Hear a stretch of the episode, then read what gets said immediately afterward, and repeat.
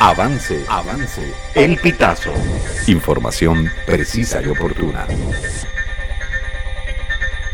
Oposición venezolana aguarda por definiciones sobre su primaria presidencial.